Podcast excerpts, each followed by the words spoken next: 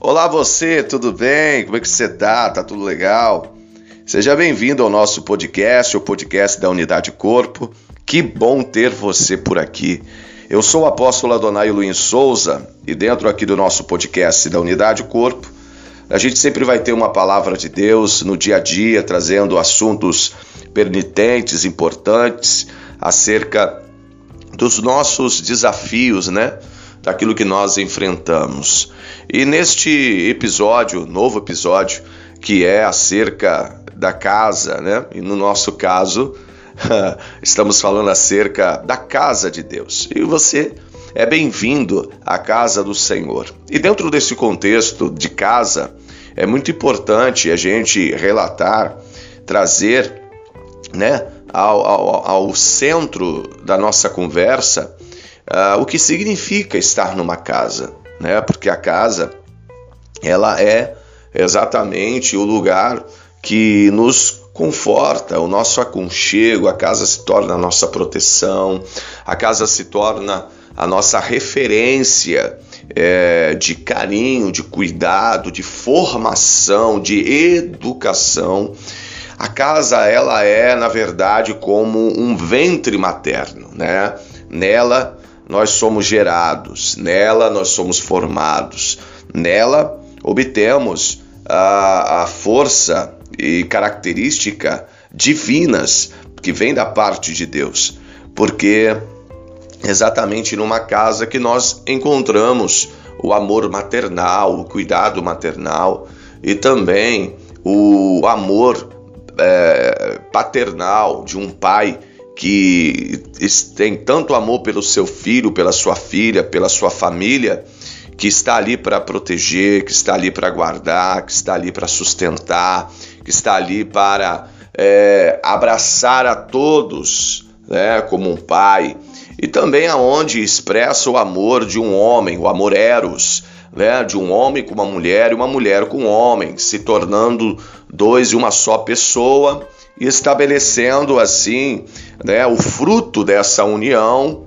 e estabelecendo um lar, uma família com os filhos e construindo a sua casa. Então, neste episódio, eu quero tratar acerca é, daquilo que representa exatamente é, uma casa abençoada, solidificada, para que possa de verdade superar os, os problemas do dia a dia, né? os desafios que são colocados, é, mesmo às vezes contra a nossa própria vontade para a gente superar. E a palavra do Senhor diz no livro de Salmos, no capítulo de número é, 127, e versículo 1, que diz assim, na tradução revisada: Se o Senhor não edificar a casa, em vão trabalham os que a edificam.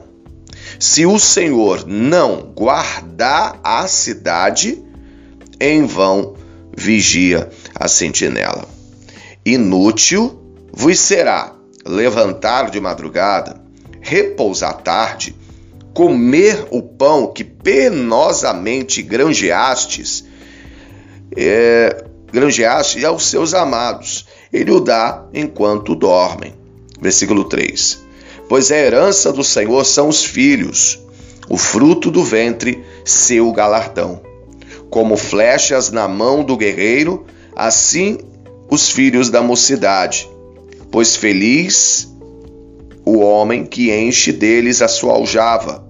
Não será envergonhado e quando pleitear com os inimigos à porta. Ou seja, aqui nós encontramos ah, um Salmos maravilhoso, que é um cântico de, de Salomão, que fala exatamente sobre ah, o início ah, daquilo que é a estabilidade, né? Aquilo que dá exatamente condições para que uma casa ela possa ser é, vencedora, bem-sucedida, onde um, um lar, um relacionamento, um convívio possa dar certo. Veja que é, hoje, no contexto que nós estamos vivendo, nós estamos vivendo um tempo complicado. Nós estamos aí num quadro de pandemia, né? nós estamos em todo o mundo, mais de, de, de, de 4 milhões de pessoas infectadas se é, com testes fizerem a, a sondagem né, é, de todas as pessoas, a gente vai ver que esse número de infectados vai triplicar ou ficar até 10 vezes mais. É, e nós temos um número altíssimo de mortos.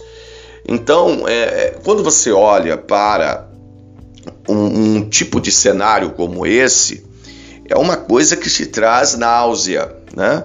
É uma coisa que te traz uma tristeza muito grande, incertezas, porque você vê ali milhares de pessoas mortas, infectadas, doentes, outras lutando uh, nos hospitais para poder vencer o vírus, para poder vencer a morte.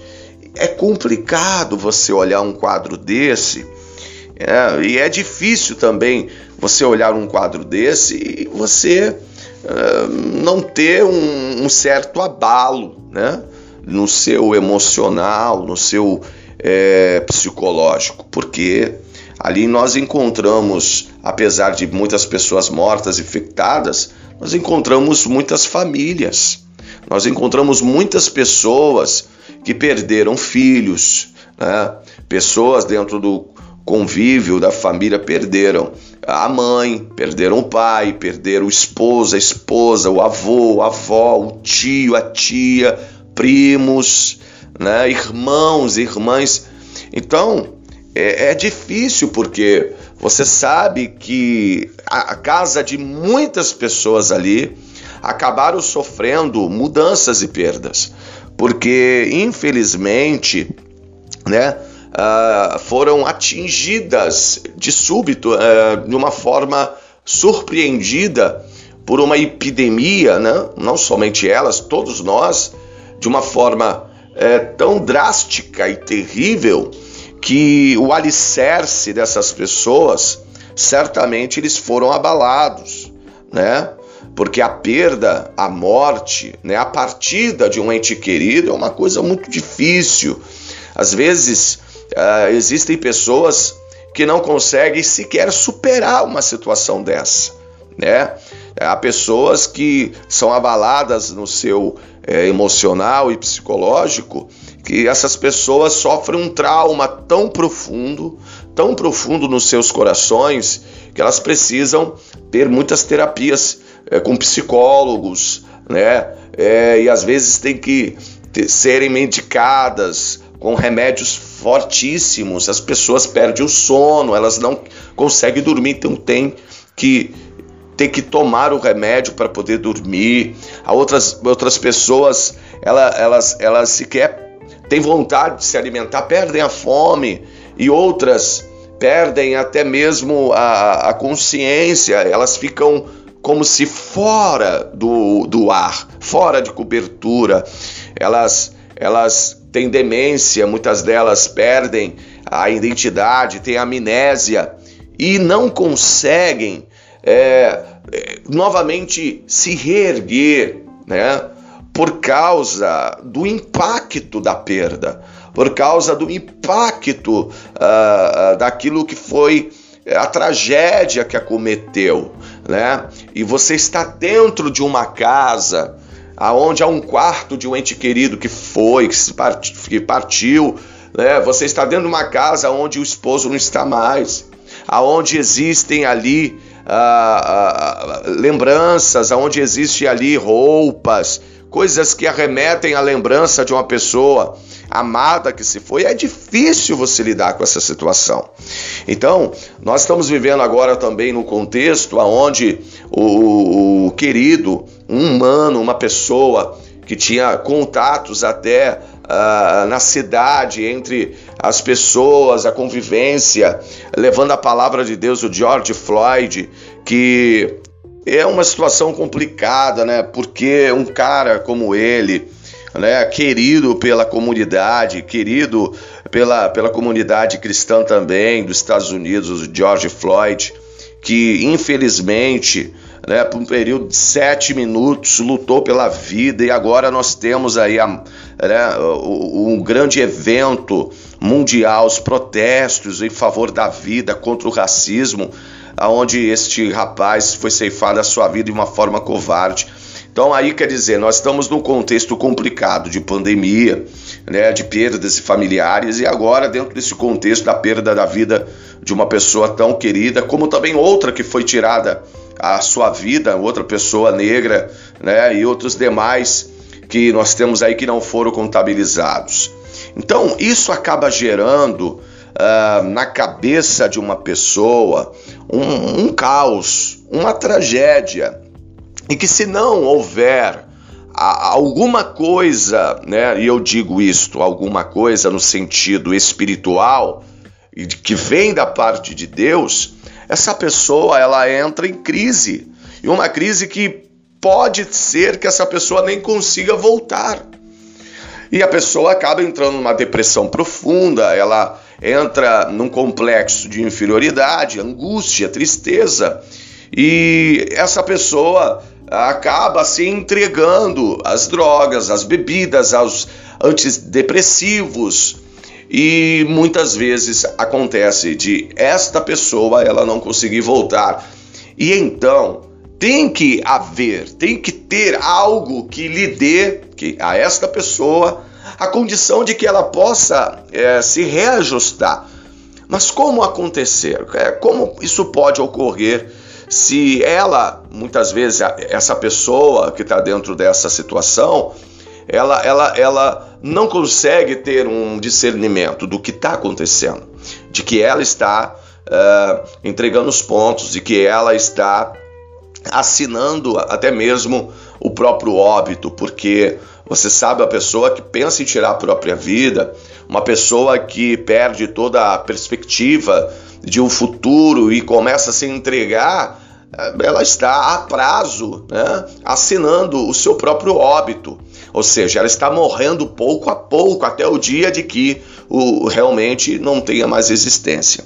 Então, é aí que entra a palavra é, de Deus para nos mostrar qual é o nosso fundamento, mesmo diante é, de um tempo que nós estamos vivendo agora, de, de pandemia, né, e, e, também de injustiça social, no caso, uma questão é, é, é de, injusti de, injustiça é, ser humano, questão racista, né, eu, eu, é uma palavra muito forte, é uma palavra é, pesada, e, e eu sou muito sincero falar, quando eu falo essa palavra, me dói, né, porque mesmo sendo uma pessoa de cor parda, né, nem digo branco, cor parda, ah, quando o meu nascimento, é, minha mãe, é, ela não tinha o leite materno para me dar, porque ainda não tinha é, conseguido gerar o leite materno naquele momento do meu nascimento.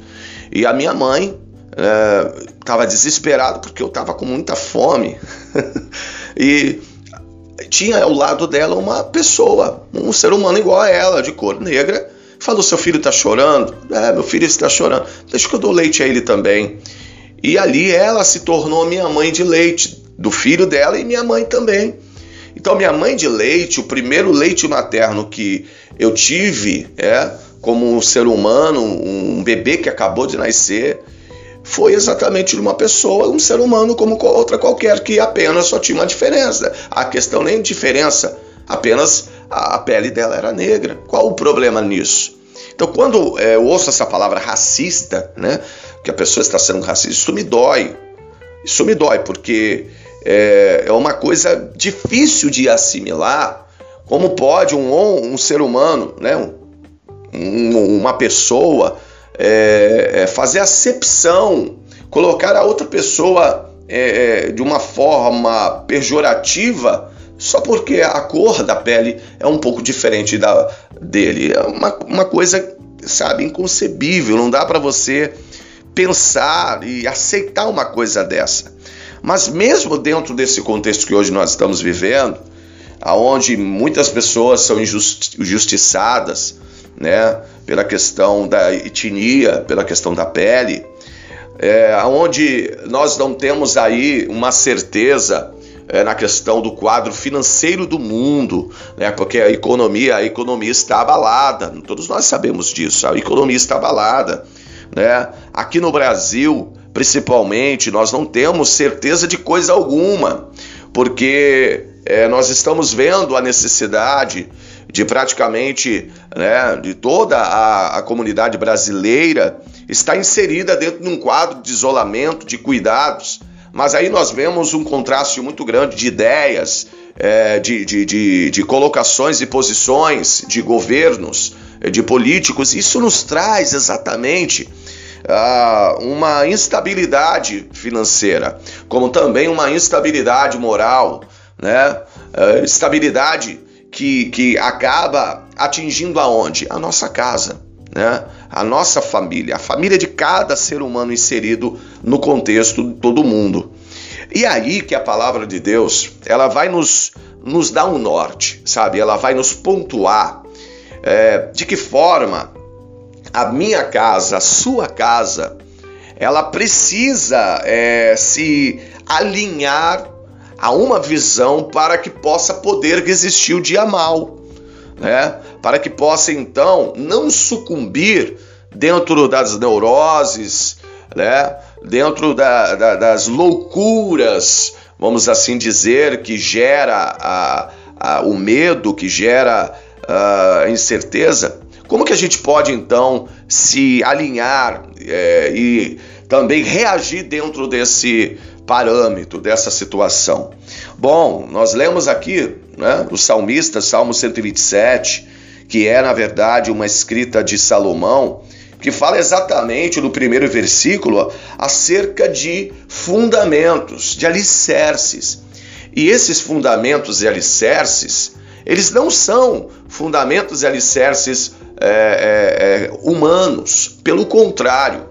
Aqui o que o próprio Salomão declara é que se Deus não edificar, ou seja, isso quer dizer que se ele não for o edificador da casa, a pessoa que é, é, é, cava o terreno, sabe a, a, a, natureza do terreno, a profundidade que tem que se cavar para fazer as sapatas, os alicerces, a maneira como vai fazer esses alicerces, a maneira como ele vai levantar as paredes, a maneira como ele vai é, dar modelo, uma forma para essa casa.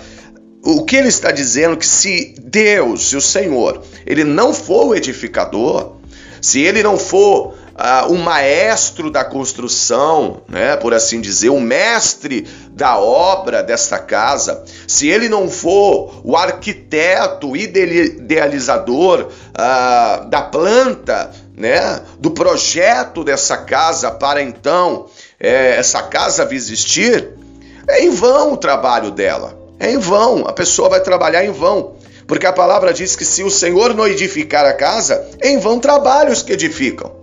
Ou seja, se ele não for o mestre da obra, se ele não for o mestre da construção, o principal arquiteto, idealizador, o projetista, em suma, se o Senhor não for o centro desta casa, se ele não for a pessoa principal neste lar, o que está dizendo é que é em vão o trabalho.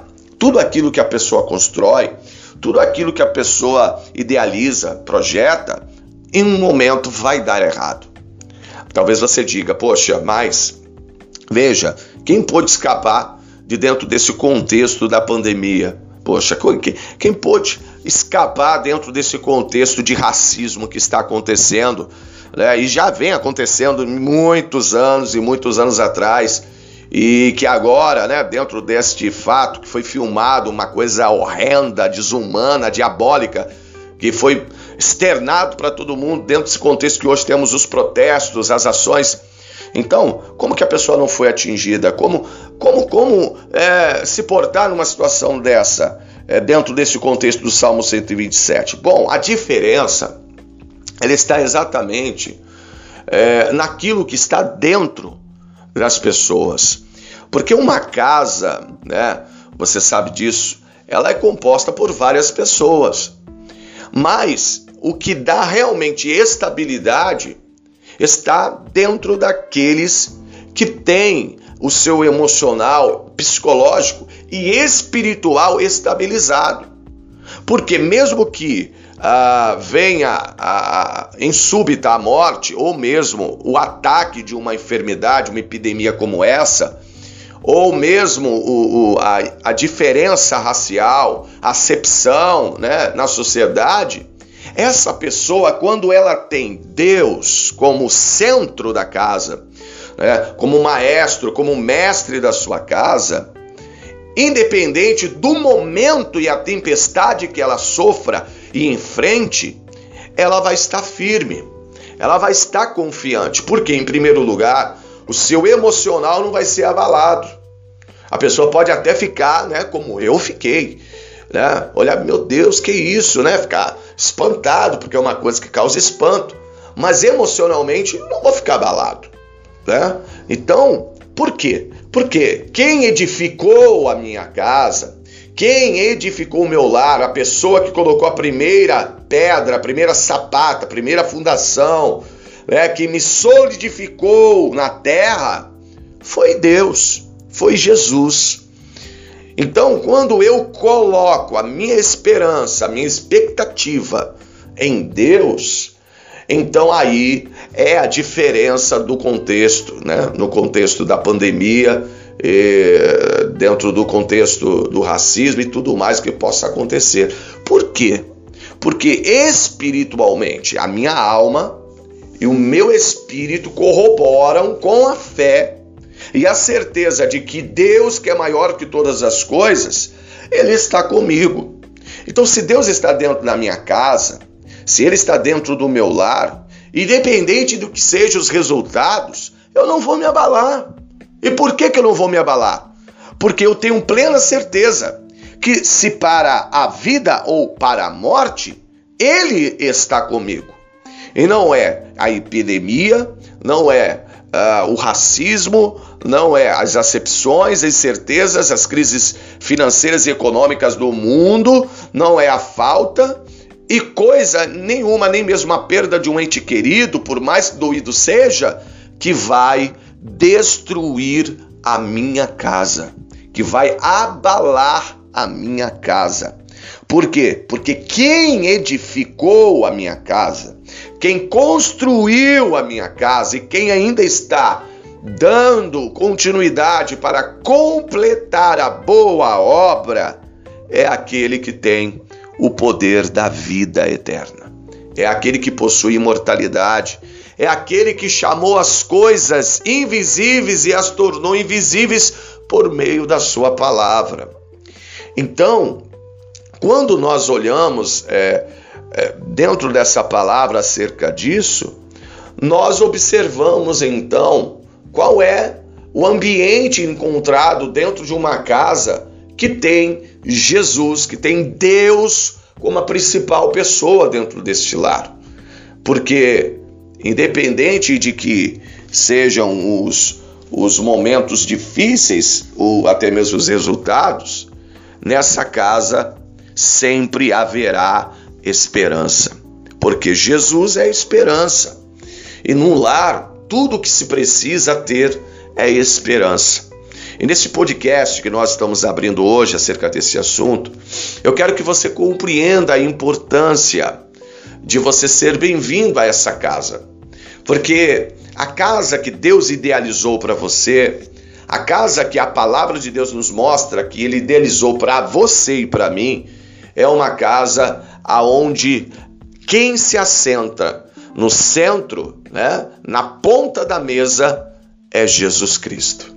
E quando Jesus está nessa casa, quando ele é bem-vindo nessa casa, todo o ambiente dessa casa muda. Os sentimentos das pessoas da família desta casa são transformados. Por quê? Porque não há como ter tristeza quando Jesus está sentado na mesa. Não há como ter tristeza e medo quando Jesus está dentro dessa casa. Por isso, é importante e prescindível você saber o quanto é importante Jesus estar dentro da sua casa, o quanto é importante ele fazer parte né, da sua casa. A palavra do Senhor fala em Apocalipse, uma das cartas de, de Deus através de João às igrejas, que exatamente nesse contexto que ele diz: Eis que estou à porta e bato. Eis que estou à porta e bato. Aquele que abrir a porta, ouvir minha voz, eu entrarei dentro da sua casa, cearei com ele e ele comigo. Observou? Jesus está à porta. E por que, que ele está batendo na porta? Né? Por que, que ele bate na porta? Porque ele quer estar dentro dessa casa. E hoje, ouvir esse podcast, você pode ter certeza de uma coisa Jesus há muito tempo está batendo na porta da sua casa. Há muito tempo ele está se convidando para estar dentro da sua casa. O que, que você tem que fazer? Você precisa abrir a porta.